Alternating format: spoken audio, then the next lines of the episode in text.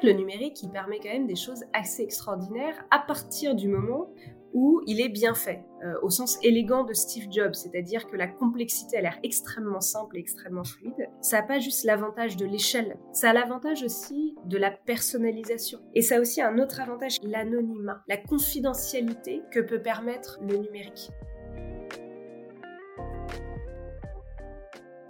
Bonjour à tous, je suis Clément Mélin, cofondateur de Headflex et vous écoutez le Learning Club, le podcast qui vous aide à décrypter les meilleures stratégies de formation. Chez Headflex, on a une mission, promouvoir l'open education, c'est-à-dire mettre au service de la formation des contenus libres d'accès, des vidéos, des podcasts, des articles, des cours en ligne de qualité. Grâce à Internet, on a une mine d'or à disposition et on peut tous être contributeurs pour partager du contenu. De mon côté, avec Edflex, j'ai décidé de lancer ce podcast où j'invite un ou une experte du monde de la formation et des ressources humaines pour décrypter les stratégies et innovations avec la communauté, partager les bonnes pratiques pour faire de la formation un succès dans votre organisation.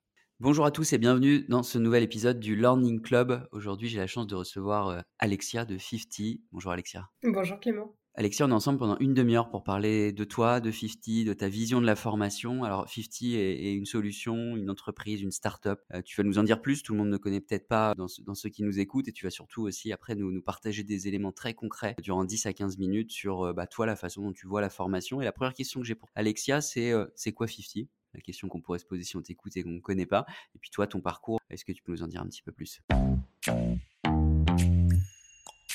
Oui, avec grand plaisir. Donc, chez 50, ce qu'on fait, c'est qu'on va résoudre le problème du passage à l'action dans les formations et les transformations. C'est-à-dire ce passage de je sais pas mal de choses et je suis pas mal motivée à changer à j'arrive à le faire effectivement dans la vie de tous les jours. Euh, on fait ça à l'échelle en associant les sciences comportementales, donc les sciences du comportement, hein, pas les sciences cognitives qui vont être plus les sciences de la réflexion, euh, au digital. Donc ça permet euh, d'adresser des entreprises euh, voilà, de, plusieurs euh, centaines, milliers, dizaines de milliers de, collaborateurs. Et on appelle ça une solution de e-doing. Donc on, se concentre particulièrement sur tout ce qui va être compétences comportementales, qu'on peut aussi appeler compétences transverses, donc le leadership, le management, les nouvelles façons de travailler, les soft skills, aussi tout ce qui va être RSE, diversité inclusion. et la raison pour ça, c'est que c'est ce qui est le, le plus dur à changer, c'est ce qui est le, le, plus dur à agir dessus. Euh, on pourra voir pourquoi.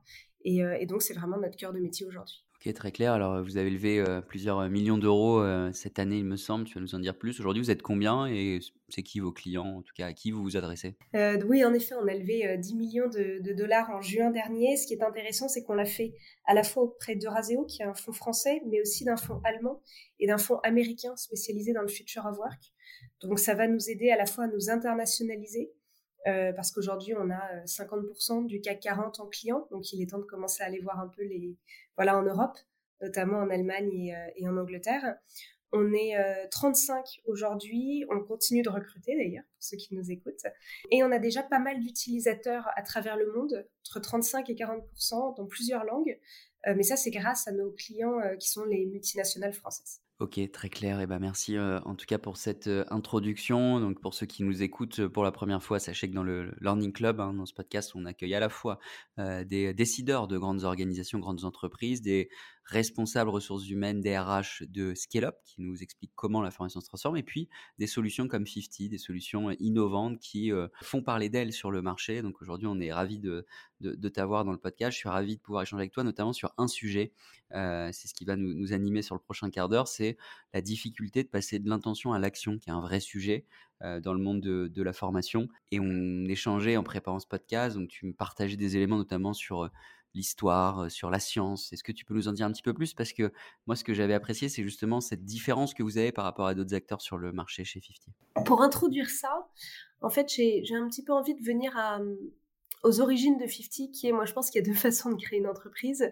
il y a une façon qui est, on, résout un problème que l'on ressent en tant qu'individu dans la vie de tous les jours, et en fait, ce problème rencontre un marché. Et puis ensuite, il y a la façon plus rationnel euh, qu'on apprend en école, qui est euh, on regarde un marché et puis on se dit euh, qu'est-ce qu'on pourrait faire dessus. 50, c'était clairement la, première manière de faire. en fait, j'étais dans une grosse entreprise qui s'appelle Procter Gamble, comme c'est le concert aujourd'hui. Et j'avais plein de formations que je trouvais très intéressantes. Hein. Il n'y avait pas un problème d'engagement des formations, elles étaient top, à la fois sur le fond et sur la forme. Je prenais plein de notes et je revenais à mon bureau et, euh, j'en faisais rien. Euh, et donc, au-delà du problème de ROI, bien sûr, pour, les RH, pour toutes les personnes en learning and development qui organisaient ces formations, euh, on oublie aussi qu'il y avait un problème de, frustration pour moi, de frustration côté collaborateur, où je me disais, bon, un, je suis un peu nulle, je savais pas encore que c'était le cas de tout le monde, euh, que c'était aussi dur de passer de l'intention à l'action. Et puis, deuxièmement, bah, je sais pas pourquoi est-ce que j'irai dans euh, à nouveau une nouvelle formation, étant donné qu'elles sont top, mais que finalement, ça va peut-être me faire perdre de deux heures à deux jours, alors que finalement, je vais rien en faire. Euh, et donc, tout ça pour dire pourquoi est-ce que j'ai introduit ça, c'est parce que je pense qu'on l'a tous à un moment ressenti dans notre vie au-delà d'autres personnes qui peuvent nous en parler, euh, étant donné qu'on est tous dans le monde du, learning and development, mais on a ressenti cette chose de lire un livre, se dire ah c'est génial, euh, il faut absolument que je le fasse, et puis de le reposer sur l'étagère et de rien en faire, ou de prendre des, des, bonnes résolutions en début d'année et de pas forcément réussir à les mettre en pratique. Et ce qui est intéressant, c'est que pendant très longtemps, on a cru que c'était anormal.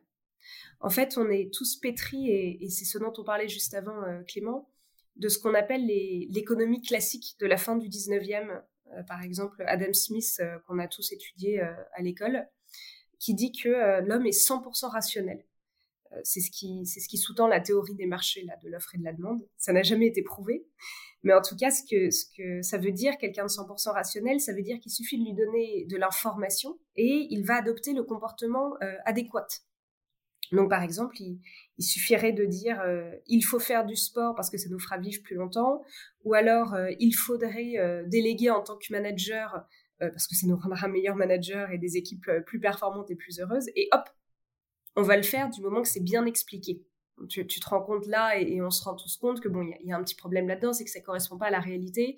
Et en effet, c'est au milieu à peu près du, du 20e siècle qu'il y a eu les premiers économistes comportementalistes donc on retrouve le mot comportement ici, euh, qui dit c'est quand même bizarre parce qu'à nouveau si on observe dans la vraie vie, donc pas des théories de l'esprit, vraiment si on observe, euh, on voit que l'homme est totalement irrationnel. Les, médecins fument par exemple, ils sont hyper informés sur le fait que ça va les tuer et pourtant ils fument.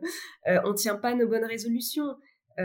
ou encore pire, si on aime quelqu'un, on va faire passer ses intérêts avant les nôtres. Ça, c'est la terreur des économistes classiques. Et il a fallu attendre fin du 20e à peu près, euh, un grand monsieur qui s'appelle Daniel Kahneman, prix Nobel d'économie 2002, pour faire plusieurs choses. À la fois, il a prouvé que l'homme est irrationnel. C'est-à-dire que on a ce qu'il appelle en anglais un intention action gap. Euh, donc un écart entre l'intention et l'action, un écart entre le savoir et le faire. Donc c'est pas parce que l'on sait, c'est pas parce que l'on est convaincu qu'on va arriver à le faire. Donc ça, il l'a prouvé, il a mis donc un nom dessus. Il a aussi expliqué pourquoi. C'est parce qu'on a euh, plein de biais cognitifs. C'est pour ça que dans tout ce qui est diversité et inclusion, là, on a le plus de mal à passer de l'intention à l'action. On aimerait tous avoir une société plus diverse et puis nos comportements sont malheureusement pas toujours euh, adéquats. On va former sur les biais cognitifs. Le seul problème, c'est qu'il le dit lui-même, c'est pas parce qu'on sait qu'on a des biais cognitifs et on sait lesquels que l'on peut y échapper. À nouveau, on n'arrive pas à échapper à notre irrationalité. Donc voilà, ce qui est, avant de, t'expliquer la suite, Clément, de du coup comment on s'en sort, parce que si on s'arrête à Kahneman, on est mal, c'est-à-dire on n'a aucun moyen d'adopter les comportements qu'on a vraiment envie d'adopter en tant que personne. Pareil, les pouvoirs publics ont du mal à aider à l'adoption de, comportements qui seraient vertueux pour la société et les individus. Et pareil dans les organisations, euh, on ne sait pas du coup comment aider à l'évolution de comportement. C'est pour ça en fait qu'on est encore euh, très persuadé que il suffit de donner de l'information et de convaincre et de motiver pour que la mise en action arrive toute seule. Alors que, ben, il faut bien se rendre compte hein, que, les apprenants aujourd'hui, les collaborateurs nous disent, ben non, non, non, c'est pas le cas, j'y arrive pas. Puis même, quelquefois, ils trouvent qu'il y a un peu trop d'informations. Ils disent, j'ai besoin d'un peu plus de concret, un peu plus d'opérationnel très intéressant et, je t'écoutais attentivement parce que je trouve que, cette, histoire que tu racontes, qui est, l'histoire hein, au final de, l'économie, elle est, particulièrement intéressante quand on la raconte comme ça et, elle fait sens. Et donc du coup, c'est en regardant ça, et je reviens juste un tout petit peu en arrière euh, euh, sur ton parcours, euh, c'est en analysant ça que tu t'es dit, en plus du fait que moi, j'arrive pas à me lancer sur une action concrète, que tu t'es dit que tu allais lancer 50 et, quitter ton entreprise? Exactement. En fait, donc ça, faisait à peu près 4 ans que j'étais chez Procter Gamble et, et, j'avais cette frustration de j'ai plein de formations super en management, leadership, communication, même du woman empowerment, et j'arrivais pas à les mettre en pratique. Et donc, en fait, naturellement, je me suis intéressée au sujet, mais j'avais jamais pensé être entrepreneur, donc je pensais absolument pas en faire une entreprise à l'époque. Et donc, je, commence un peu à regarder sur Google, à parler à des gens. Et en fait, la chance que j'ai eue, c'est que c'était euh, en tout début 2018, fin 2017, début 2018, et que euh, le successeur de Daniel Kahneman, euh, Richard Thaler, venait d'avoir un prix Nobel d'économie en 2017. Et en fait, il a eu ce prix Nobel qui récompense ses travaux dans la succession de Kahneman sur, bon, étant donné qu'on sait que c'est pas parce qu'on sait qu'on fait, euh, comment est-ce qu'on arrive spécifiquement à accompagner le faire? Comment est-ce qu'on arrive à accompagner la mise en action? Quels en sont les ressorts? Donc vraiment la suite de l'économie comportementale. Et en fait, il a mis, il a mis au jour plein de différentes méthodes que l'on entend quelquefois résumées sous le terme de nudge. C'est vraiment euh, toutes les méthodes qui aident à, contrer des biais cognitifs pour aider un individu à passer de l'intention à l'action. Et donc en fait, en cherchant, je tombe sur toutes ces théories-là. Je me rends compte qu'aux États-Unis, toutes ces méthodes commencent à être digitalisées. Je, vais peut-être te donner un exemple euh, dans, euh, par exemple, le, domaine à nouveau du, sport, si on parlait de bonne résolution. Il y a des apps qui vont non pas nous montrer des vidéos de personnes en train de faire du sport, euh, ou des vidéos de personnes en train de bien se nourrir, ou des articles, il y en a déjà énormément sur Internet, elles vont juste nous donner un plan d'action et en fait nous aider par plein de méthodes du genre euh, planifier quand est-ce qu'on a envie de le faire, euh, s'engager auprès d'autres personnes, à effectivement y arriver. Donc je vois que toutes ces méthodes sont en train d'être digitalisées et qu'elles peuvent bien sûr être appliquées dans les organisations pour résoudre ce qui à l'époque était un, problème qui était très personnel, mais qui en fait a très très vite rencontré son marché. Je me mets à la place d'un responsable formation, d'un ingénieur pédagogique, d'un DRH qui, t'écouterait en ce moment. Concrètement, comment je peux mettre en place ce que tu nous dis là, 50, hein, votre solution, au sein de mon organisation? Ça se passe comment quand vous travaillez avec une entreprise et qu'est-ce que vous apportez concrètement? Ça se passe en, trois parties qui se répètent hein, tout au long de l'année. La première partie va se faire spécifiquement avec nos clients, donc les directions RH et Learning and Development.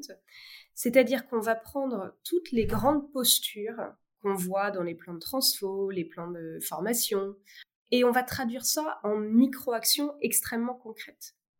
Donc par exemple, une posture de management euh, va être euh, il faut plus déléguer. Euh, voilà, on, peut dire plein, plein, plein, plein, plein de théories, de, de beaux textes, de belles vidéos dessus. Mais très concrètement, si on le traduit en action business opérationnelle de tous les jours, euh, plus délégué, ça va être une micro-action, comme par exemple, je vais euh, définir avec mon équipe euh, les sujets sur lesquels j'ai plus besoin d'être en copie des emails. Ou alors, je vais proposer à mon équipe d'animer la réunion hebdomadaire, plutôt que ce soit moi à chaque fois qu'il fasse de manière descendante.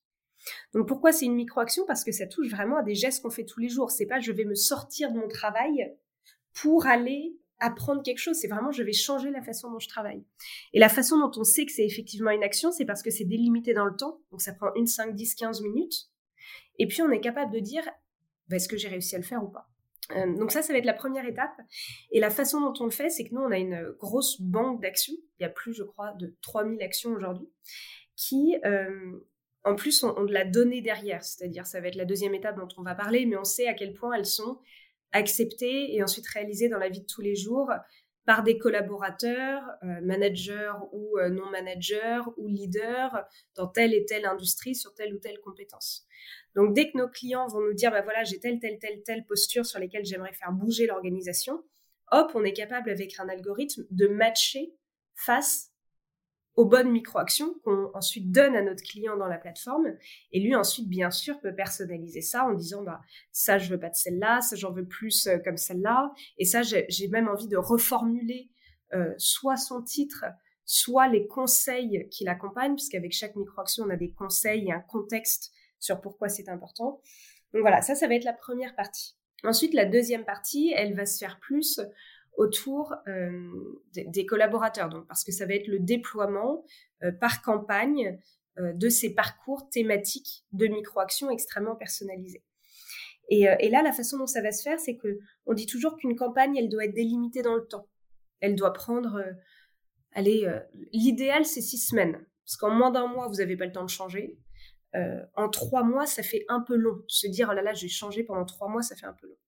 Donc, il faut faire des campagnes de six semaines qu'on peut faire plus, plusieurs fois dans l'année.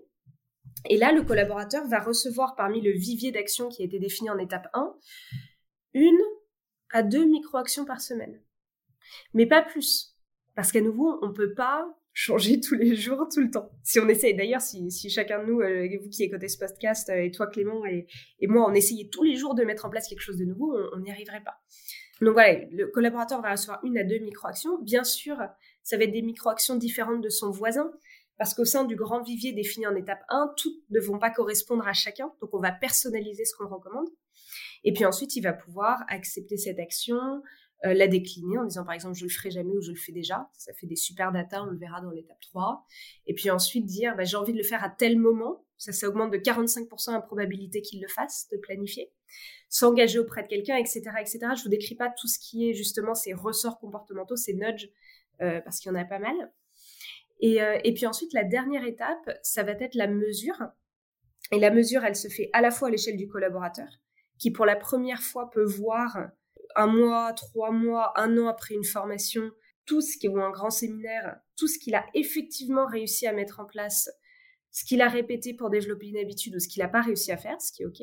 Nos clients, et je sais que ça c'est extrêmement important pour eux, peuvent pour la première fois avoir une mesure extrêmement précise de ce qui change, un peu du troisième niveau de la pyramide de Kirkpatrick.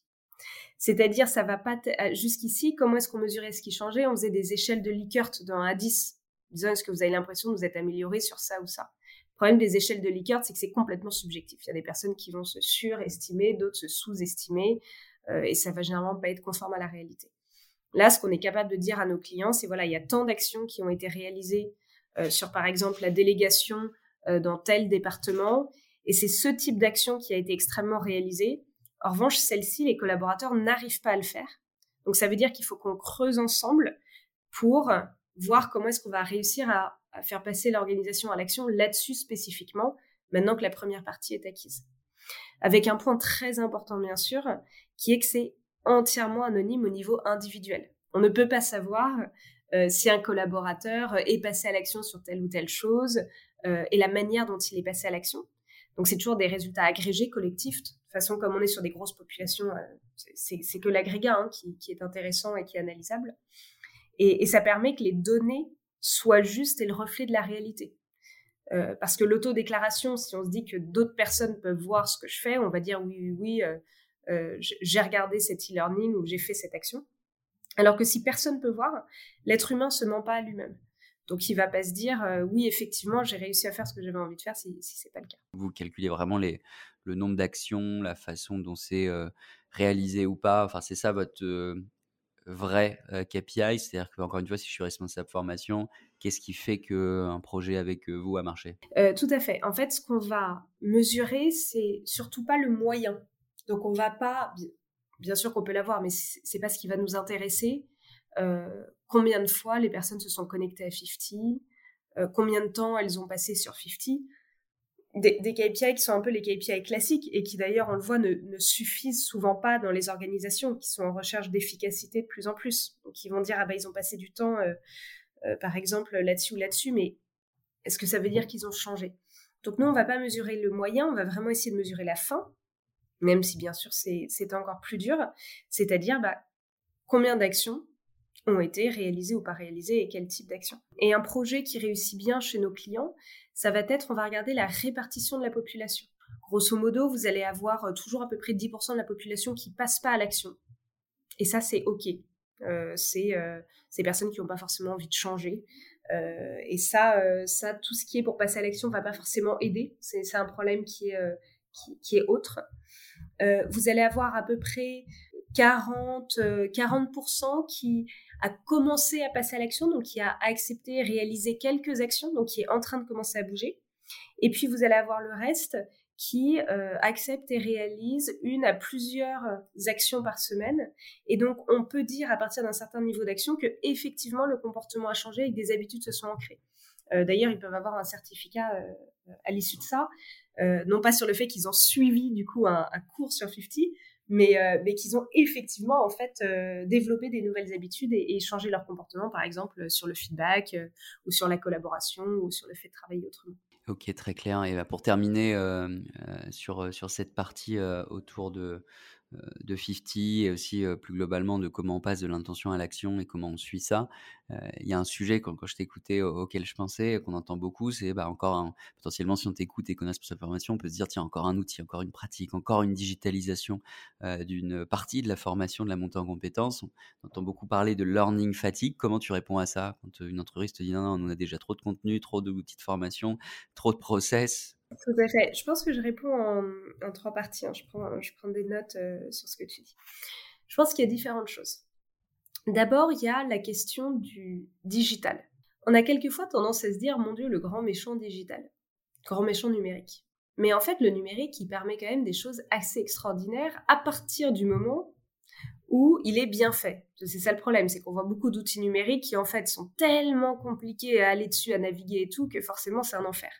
Mais quand c'est très très bien fait, euh, au sens élégant de Steve Jobs, c'est-à-dire que la complexité a l'air extrêmement simple et extrêmement fluide, ça a quand même pas mal d'avantages. Ça n'a pas juste l'avantage de l'échelle, ça je pense qu'on est tous au courant. Ça a l'avantage aussi de la personnalisation. Aujourd'hui, quand on recommande des actions extrêmement personnalisées à chaque collaborateur au sein du vivier défini avec l'entreprise, ça par exemple, un formateur serait incapable de le faire. C'est-à-dire, il risque d'envoyer les mêmes actions à tout le monde au même moment. Parce que dès que vous avez plus de 15 personnes, alors ne parlons pas de quand vous avez des milliers de personnes, vous ne pouvez pas vous dire, ah tiens, je vais envoyer telle action à telle personne, ah là, elle l'a refusé, du coup, il faut que je le prenne en compte, et donc je vais lui envoyer tel type d'action. Et ça aussi un autre avantage qui, moi, m'est très cher, et j'en ai parlé juste avant, c'est l'anonymat, la confidentialité que peut permettre le numérique. Alors bien sûr, à nouveau, si c'est mal utilisé, ça va partir dans l'autre sens. C'est-à-dire, on peut traquer ce que font les personnes. Mais inversement, euh, si moi, par exemple, je, suis un formateur et que je donne des micro-actions à faire aux gens, bah, ils vont être obligés de me dire est-ce qu'ils ont réussi ou pas réussi pour qu'on puisse avoir une mesure? Alors qu'à partir du moment où vous utilisez le numérique, vous pouvez mettre en place euh, des mesures d'anonymat qui font que du coup c'est extrêmement, enfin la, mise en action, la montée en compétence se fait dans la confiance, dans la responsabilisation des apprenants et ça c'est permis que par le digital. Donc, euh, voilà, moi je suis une fervente euh, euh, adepte du, du, numérique à partir du moment où on a une grosse exigence envers lui, donc il est très fluide, très simple. il ne faut pas qu'il y ait des populations qui en soient exclues je pense qu'il y a une question autour de la learning fatigue en effet, mais c'est un petit peu ce que j'avais ressenti chez Procter. C'est qu'en fait, comme on bourre, on bourre, on bourre de contenu et d'informations, même si elles sont très très engageantes, mais que derrière, on n'arrive pas à le traduire en action, donc on n'en fait un peu rien. C'est un peu comme si la jauge se remplissait, se remplissait, se remplissait, et, n'arrivait jamais à se déverser dans la réalité, dans l'action. C'est comme si notre cerveau se remplissait d'injonctions, et en fait, on n'arrivait on n'arrivait jamais à le faire. Donc en fait, la question, c'est pas de se dire Comment est-ce que je peux, par exemple, avoir moins de learning fatigue parce que euh, je, vais faire du contenu plus engageant? Il n'est pas là le problème. Le problème, c'est comment est-ce que je peux rendre ce contenu plus efficace au sens où il arrive à être traduit en changement de comportement, en véritable action. Et là, hop, c'est bon, ça fait baisser la jauge, j'ai réussi à faire des trucs et j'ai de nouveau du temps de cerveau disponible pour réécouter des informations et me dire bah, qu'est-ce que maintenant j'ai envie d'améliorer? Ça, c'est la deuxième chose. Et puis la troisième chose, c'est le nombre d'outils dans les organisations, bah, ça c'est exactement comme sur le point, c'est-à-dire qu'en fait, il faut réfléchir à un parcours euh, collaborateur euh, à la fois pédagogique et dans les outils qui soit extrêmement fluide, qui soit sans couture, où tout, se répond. Et ça, je pense d'ailleurs que c'est le rôle des prestataires de solutions comme nous, hein, et pas juste de nos clients. C'est à ceux qui font les solutions de dire attendez, euh, qu'est-ce que vous avez d'autre pour qu'on s'y intègre, mais surtout que s'il y a un mot qui est utilisé par exemple dans un e-learning ou dans une formation, euh, ou que le mot donné sur les grandes valeurs de l'entreprise sur lesquelles on veut que les collaborateurs passent à l'action, que ça soit exactement reflété dans la solution. Qu'on n'ait pas euh, délégation d'un côté, puis de l'autre empowerment, etc. Ok, bah merci pour tous ces éléments. Il nous reste plus de cinq minutes ensemble euh, Alexia, on va maintenant passer au Fast and Curious. Pour ceux qui euh, nous écoutent pour la première fois, le Fast and Curious, c'est cinq questions qu'on pose à nos invités. Euh, on va te les poser, je vais te les poser aujourd'hui, Alexia. L'objectif, c'est de partager de la connaissance, partager des choses que toi, tu as l'habitude de suivre, d'écouter, de lire, et on mettra tout ça en descriptif du podcast. vous pourrez aller voir tout ce que Alexia, tu vas nous recommander. Je commence tout de suite avec la première des cinq questions. C'est un outil de formation que tu souhaiterais recommander. Hmm, 50 bien sûr, ça, va de soi, de la formation par l'action. Et sinon, moi j'aime beaucoup euh, toutes les traductions euh, des outils de formation par l'action qu'on trouve dans ce qu'on appelle le B2C. Euh, donc de manière, de manière personnelle, pour se développer de manière personnelle, par exemple sur les éco-gestes. il y en a beaucoup, il y en a un de la WWF qui s'appelle We Act for Good, par exemple. Ok, et bah, très intéressant, on mettra ça, comme je le disais, en descriptif. Deuxième question, un livre ou un podcast que tu écoutes, que tu lis en ce moment ou que tu as à nous recommander?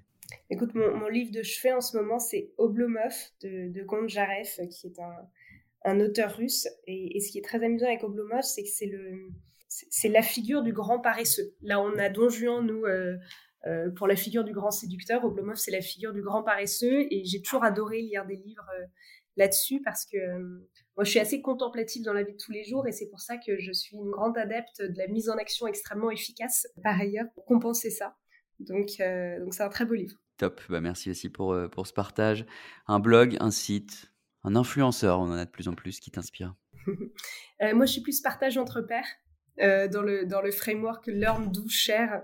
Je suis bien sûr doux, mais je suis aussi un peu plus cher que, que voilà lire. Donc, par exemple, au, au sein des, euh, de l'écosystème startup, il y a un, endroit de partage qui, s'appelle le Galion euh, et, qui est passionnant parce qu'on peut, on peut échanger sur des problématiques très pratiques entre entrepreneurs. Ok, très clair. Quatrième question, l'avant-dernière. Qu'est-ce qui fait que tu as envie de te lever chaque matin, Alexia? Ah, Deux choses. Euh, d'abord, le sentiment qu'on est en train de changer les choses. C'est assez, exaltant, qu'on est en train de challenger le, statu quo. Et, la deuxième chose, c'est ce sentiment d'être en train de construire quelque chose. Euh, assembler des briques euh, vers un tout, euh, un tout qui nous dépasse. Voilà, c'est ce qui, ce qui me fait lever le matin. J'ai la toute dernière question qui est plutôt sur ta vision de la formation et, je terminerai sur ça. C'est quoi en un mot selon toi le futur de la formation? Efficace, bien sûr. Ça recouvre plein de choses, mais je pense qu'on en a parlé on en a parlé justement. Efficace, et eh ben on l'avait jamais eu encore ce, mot, euh, donc euh, merci beaucoup Alexia. Efficace aussi comme ce podcast, on a tenu le timing de nos 30 minutes ensemble. Merci beaucoup pour tout ce que tu nous as partagé. J'ai toujours une dernière question pour les invités, si on veut aller plus loin, euh, échanger avec toi, quel est le bon moyen pour te contacter? LinkedIn comme beaucoup ou un autre moyen? LinkedIn, c'est parfait. Et puis sinon, via notre site web qui est 50.do pour faire. Ok, Top. Bah, merci Alexia, je te souhaite une bonne journée. Merci à tous ceux qui nous ont écoutés et au plaisir de vous avoir pour un nouvel épisode du Learning Club. Merci Clément. Merci d'avoir écouté cet épisode du Learning Club. Je compte sur vous pour noter le podcast et en parler autour de vous.